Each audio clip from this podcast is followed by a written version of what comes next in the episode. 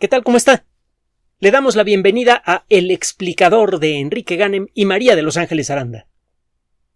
El día de mañana, es decir, en la noche del 18 al 19 de noviembre de 2021, va a ocurrir un eclipse casi perfectamente total de luna, que por cierto es muy peculiar.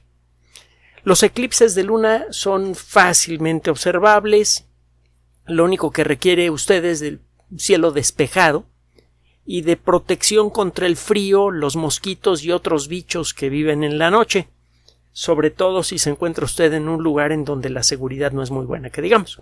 Pero fuera de eso, no necesita ninguna cosa especial para observar el eclipse de luna. Claro está, si tiene a la mano un telescopio, si tiene usted una cámara con telefoto o una buena cámara de un teléfono celular que tenga zoom, puede tomar algunas fotografías muy bonitas. Ahora le vamos a dar algunos, uh, algunos consejos. Los eclipses de luna ocurren cuando la luna es cubierta por la sombra de la Tierra. Normalmente en su movimiento alrededor de la Tierra, la luna no alcanza a proyectar su sombra sobre la superficie de la Tierra, ni es tapada por la sombra de la Tierra tampoco la inclinación de la órbita de la Luna es de unos 5 grados con respecto al ecuador de la Tierra. Y normalmente, por la orientación de la órbita de la Luna, la Luna pasa por abajo o por encima del Sol, cuando es luna nueva, y normalmente pasa por abajo o por encima de la sombra de la Tierra cuando es luna llena. Hay dos épocas del año, por la forma en la que está orientada la, la órbita de la Luna, en la que la Luna sí está en condiciones de proyectar sombra sobre la Tierra en luna nueva y es susceptible a ser cubierta por la sombra de la Tierra durante la luna llena. Los eclipses de sol ocurren pues cuando la luna tapa el sol y la sombra de la, de la luna sobre la Tierra es de menos de 200 kilómetros en el mejor de los casos. Y eso significa que la probabilidad de que usted pueda contemplar un eclipse de luna es muy baja. Las, uh, los eclipses de luna, eh, perdón, los eclipses de sol eh, son realmente raros, ¿no? El que una persona los vea es algo raro. Los eclipses de luna no. Todo mundo puede ver la luna llena en un hemisferio de la Tierra. Entonces, si la luna es tapada por la sombra de la Tierra, toda la gente que vive en ese hemisferio puede ver el fenómeno. Los eclipses de luna eh, son, no son tan llamativos como los eclipses solares, son imponentes los eclipses solares, son verdaderamente escalofriantes, deliciosos. Los eclipses de luna son menos intensos, pero también tienen lo suyo de dramatismo. La luna empieza a ser comida por una sombra y cuando está casi totalmente cubierta empieza a tomar la parte que ya ha sido comida empieza a tomar un color rojo profundo. Ese rojo profundo es consecuencia de todos los amaneceres y atardeceres que en ese momento están ocurriendo en la Tierra. La luz del Sol pasa por la atmósfera de la Tierra, pierde luz azul, las partículas de luz azul comienzan a rebotar de una molécula a otra en la atmósfera, por eso el cielo se ve azul, y las partículas de luz roja alcanzan a pasar. Por cierto, es por eso que en las mañanas y en las noches el sol se ve de color rojizo. Esa luz no solamente es enrojecida por la atmósfera de la Tierra, sino que también es desviada, actúa como una especie de lente tosca, que desvía la luz hacia la luna, que en ese momento está siendo cubierta por la sombra de la Tierra. por eso se ve de color rojo. En un eclipse total de luna, la luna prácticamente desaparece del cielo. En cuestión de un par de horas, cuando mucho, usted pasa de tener una luna llena, brillante, a un disquito de color rojizo en el cielo. Eh, según las características de la atmósfera el día del eclipse, la luna puede tener el aspecto de una bola de color anaranjado muy notable, muy tenue pero notable, hasta tener un color rojo muy oscuro y hacer casi invisible a simple vista. Todo depende de qué tan transparente esté la atmósfera general de la Tierra durante el eclipse. Normalmente la Luna toma pues de un par de horas, una cosa así, en cruzar la parte más densa de la sombra de la Tierra. La, la, parte total del eclipse dura en total normalmente como dos horas. Y durante este tiempo tiene usted esta bola de color rojo en el cielo. En el pasado obviamente no sabíamos cuál era la causa de los eclipses eh, lunares y eso generó un montón de problemas, como se podrá usted imaginar. Usted va a encontrar en la Wikipedia una entrada que se llama eclipses lunares de, de valor histórico, de significancia histórica.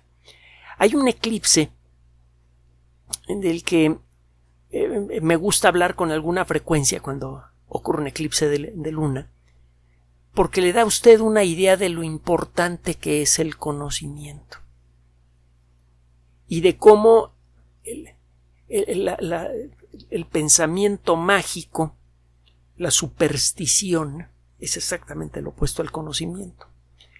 El primero de marzo de 1504 ocurrió un eclipse total de luna que fue visible en lo que ahora es el continente americano. Cristóbal Colón, por esas fechas, estaba atrapado en la isla de Jamaica. Había encallado eh, dos de sus barcos, los dos barcos que le quedaban, y llevaba ya tiempo atrapado en, el, eh, en, el lugar. Al principio estableció una relación razonablemente buena con, con la gente que vivía en Jamaica, pero ya empezaron a pasar las semanas y los meses y estos señores seguían pidiendo comida y más y, no parecían tener nada que ofrecer, total que a los seis meses la gente de Jamaica dejó de darle comida a Cristóbal Colón y empezaron a verlos medio feo. Colón llevaba un almanaque, un almanaque antiguo, que había sido escrito por Abraham Sacuto.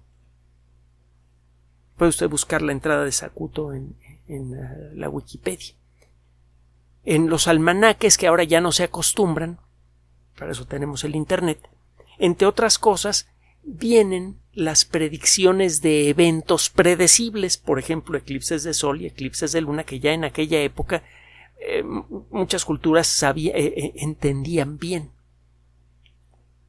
Afortunadamente para Colón los jamaiquinos no entendían de eclipses de luna. Entonces, pidió una reunión con el cacique y le dijo que Dios estaba enojado por la forma en la que estaban tratando a Colón y a su gente. Le dijo eh, eh, eh, si se llega a enojar lo suficiente, mi Dios, va a hacer que la luna se ponga de color rojo, inflamada de ira. Y ya se imaginará lo que pasó. Cuando se empezó a poner la luna de color rojo, la gente empezó a acercarse a, las naves encalladas de Colón eh, con, grandes lamentos pidiendo eh, que el almirante orara ante los dioses para, para salvarlos. Llevaban desde luego la comida que quería Colón.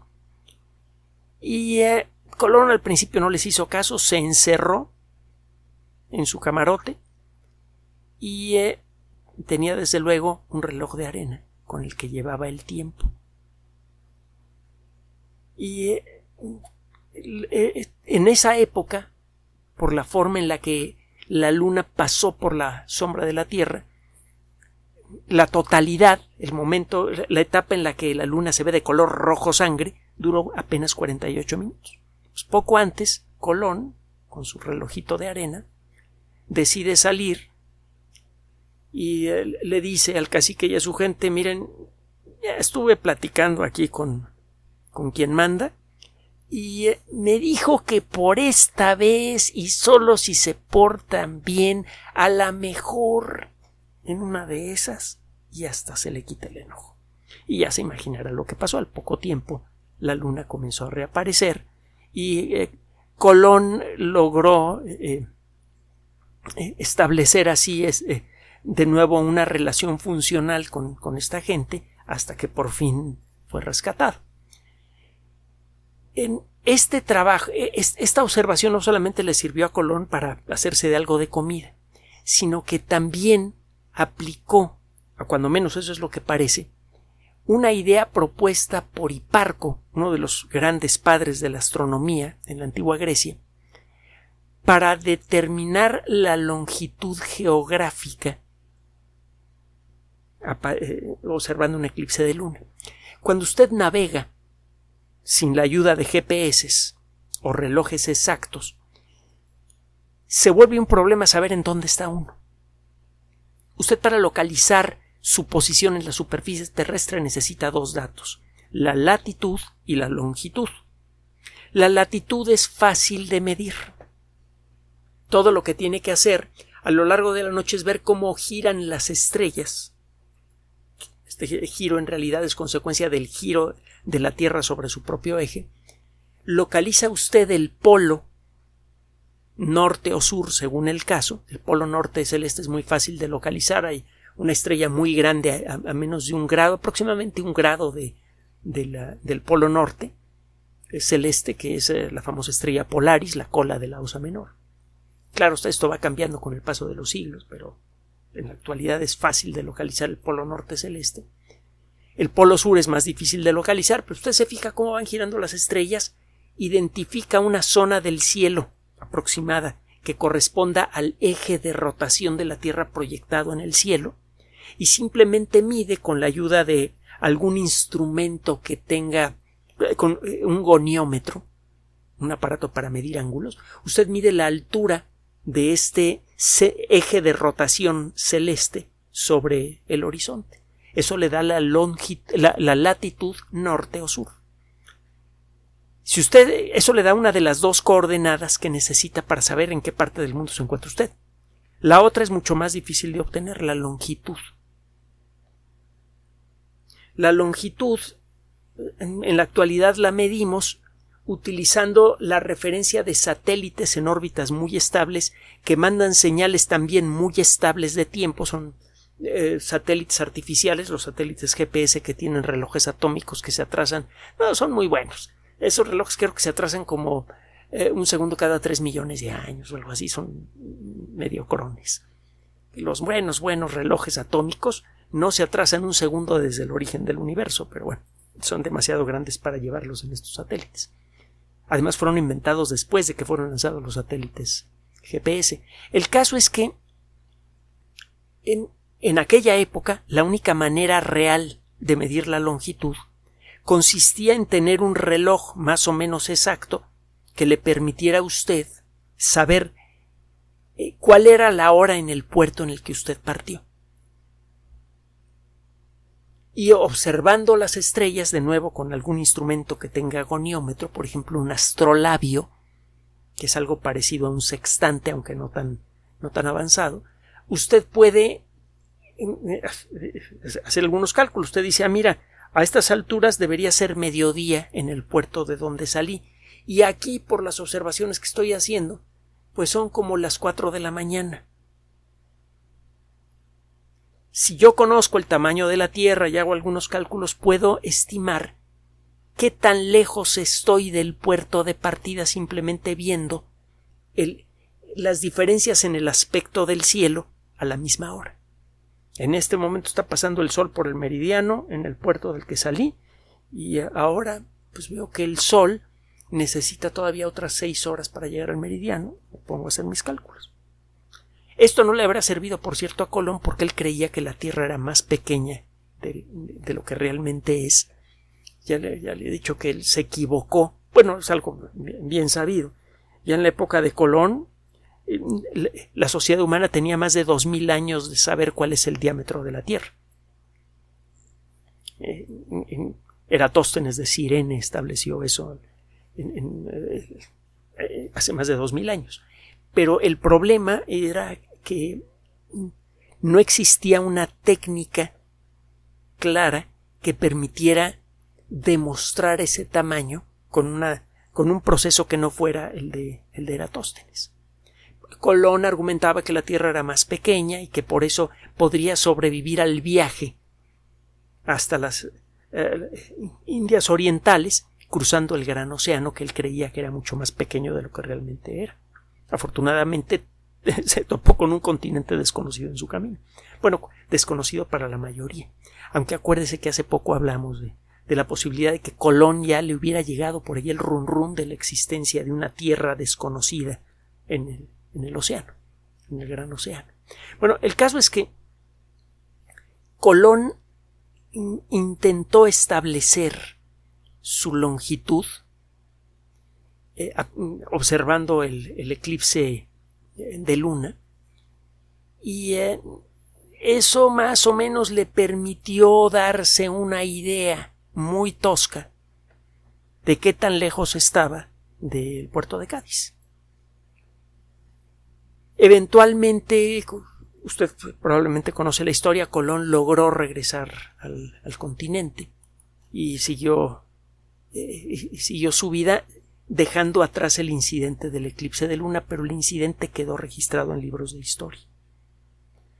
Es verdaderamente triste y dramático darse cuenta que hay millones de personas en todo el mundo que van a ver con miedo y superstición a este eclipse de luna, con el mismo miedo ignorante que existía hace 500 años. Por favor, no caiga en eso. Bueno, me imagino que no va a caer en eso, si no, no nos estaría escuchando usted, ¿verdad? Bueno, este eclipse de luna, y una vez le doy los últimos detalles, tiene varias características muy interesantes. No va a ser un eclipse total, total.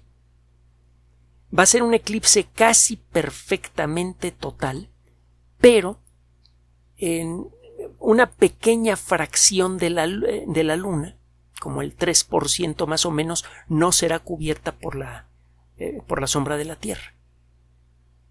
Entonces, eh, sí, quedará ahí un poquito de, de, de, luz de luna directa, pero se alcanzará a ver perfectamente la, la esfera roja de la luna, de la casi la totalidad de la luna, iluminada por eh, la luz de los atardeceres de la Tierra. Este eclipse va a durar desde, desde que la luna empieza a entrar, eh, empieza a perder luz, hasta que la recupera por completo va a durar más de seis horas. El último eclipse que duró tanto ocurrió el 18 de febrero de 1440. Y el siguiente eclipse que va a durar tanto ocurrirá el 8 de febrero de 2669. Así que aproveche la oportunidad. Estos eclipses a veces duran más y a veces duran menos dependiendo, entre otras cosas, de la posición de la Luna en su órbita. La órbita de la Luna no es perfectamente circular, sino elíptica. En el sistema solar es imposible una órbita circular perfecta.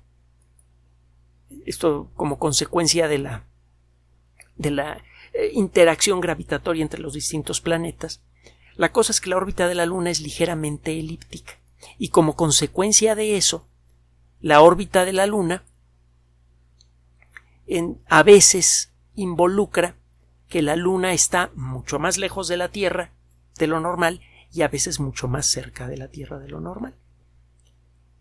En esta ocasión, el eclipse de luna va a ocurrir con la luna prácticamente en su apogeo, en su máxima distancia con, la Tierra.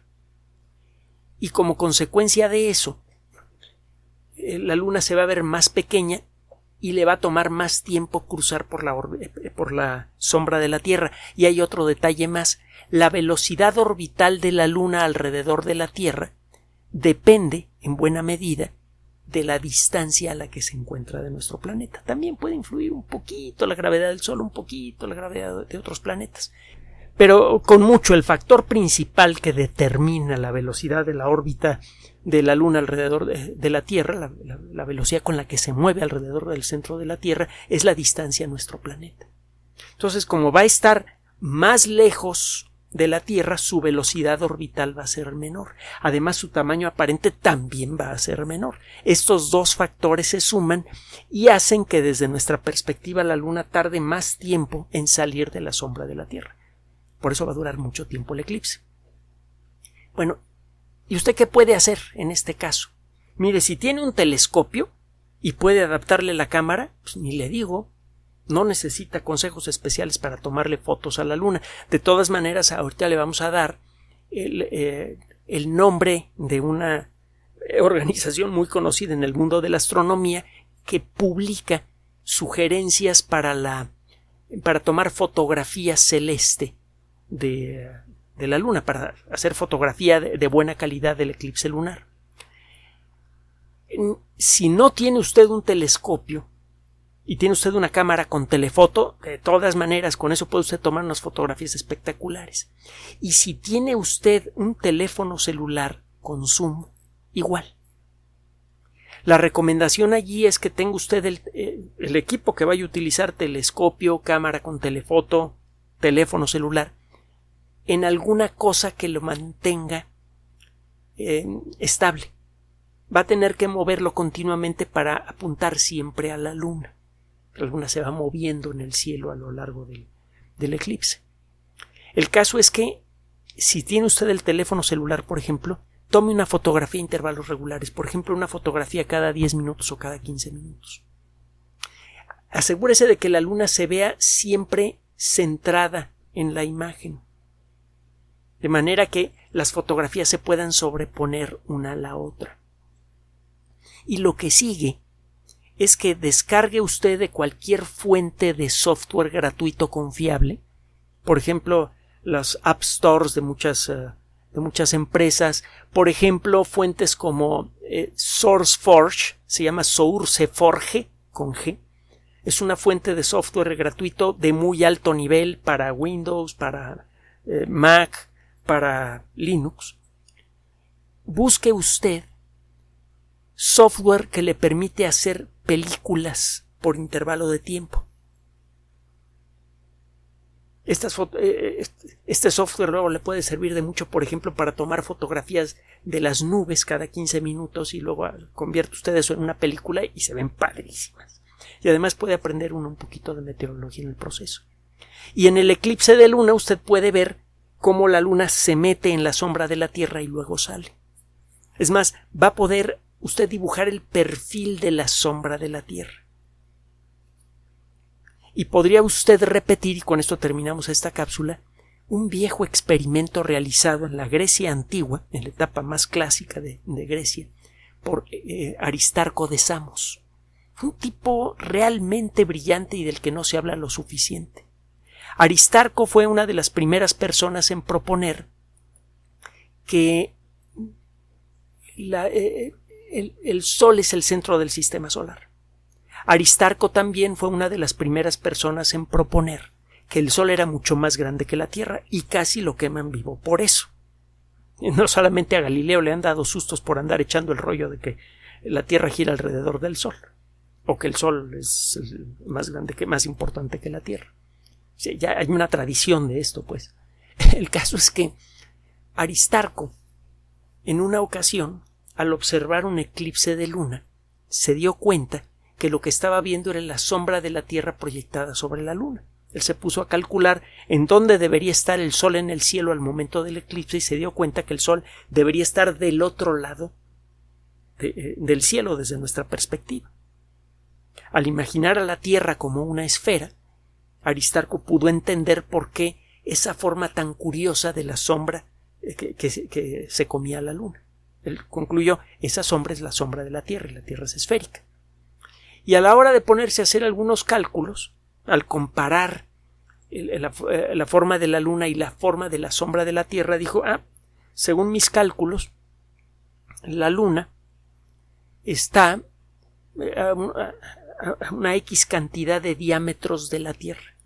Es decir, si la Tierra, si el diámetro de la Tierra es 1, la distancia a la Luna debe ser de como 30 veces el diámetro de la Tierra y le atinó. Fue la primera persona en hacer mediciones cósmicas. Lo invitamos a que se ponga en contacto directo con la naturaleza. Esta es una oportunidad excelente. Los eclipses de luna los puede usted observar desde la ventana de su departamento de su casa, si tiene usted un patio, desde su patio, no requiere de ningún equipo especializado. Si tiene algún equipo para observar más de cerca la Luna, como un telescopio de aficionado o incluso unos binoculares, úselos, lo va a disfrutar mucho. Y póngase a pensar en el, significado que han tenido los eclipses lunares a lo largo de la historia. En buena medida es del entendimiento de los eclipses lunares, es que salió mucha de las eh, salieron muchas de las bases de la astronomía moderna. Entonces pase una noche bonita. Esperemos que Tlaloc no nos haga la jugarreta. Busque usted información en Sky and Telescope, cielo y telescopio. Así de corrido, skyandtelescope.org. Es una revista de enorme tradición en el mundo de la astronomía de aficionados, ya tiene más de medio siglo de existir y tiene una sección excelente de noticias en donde viene una entrada correspondiente a este eclipse y entre otras cosas va a encontrar una tabla de exposición para fotografía astronómica si tiene usted una cámara en donde puede usted controlar el tiempo de exposición. Disfrute del eclipse y luego póngase en contacto con nosotros y comparta su experiencia. Buena suerte. Gracias por su atención. Además de nuestro sitio electrónico www.alexplicador.net, por sugerencia suya tenemos abierto un espacio en Patreon, el explicador Enrique Ganem, y en PayPal, el explicador patrocinio por los que gracias a su apoyo sostenemos este espacio. Puede usted descargar gratuitamente estos audios en formato MP3 en Spotify y en iTunes como El Explicador sitio oficial y en SoundCloud como El Explicador y con formato de video en YouTube en El Explicador sitio oficial. Recuerde nuestras redes sociales de siempre, Twitter Enrique-Ganem y en Facebook Enrique Ganem sitio oficial, El Explicador y los grupos que usted ya conoce. Finalmente, el explicador siempre somos María de Los Ángeles Aranda y Enrique Ganem. Gracias.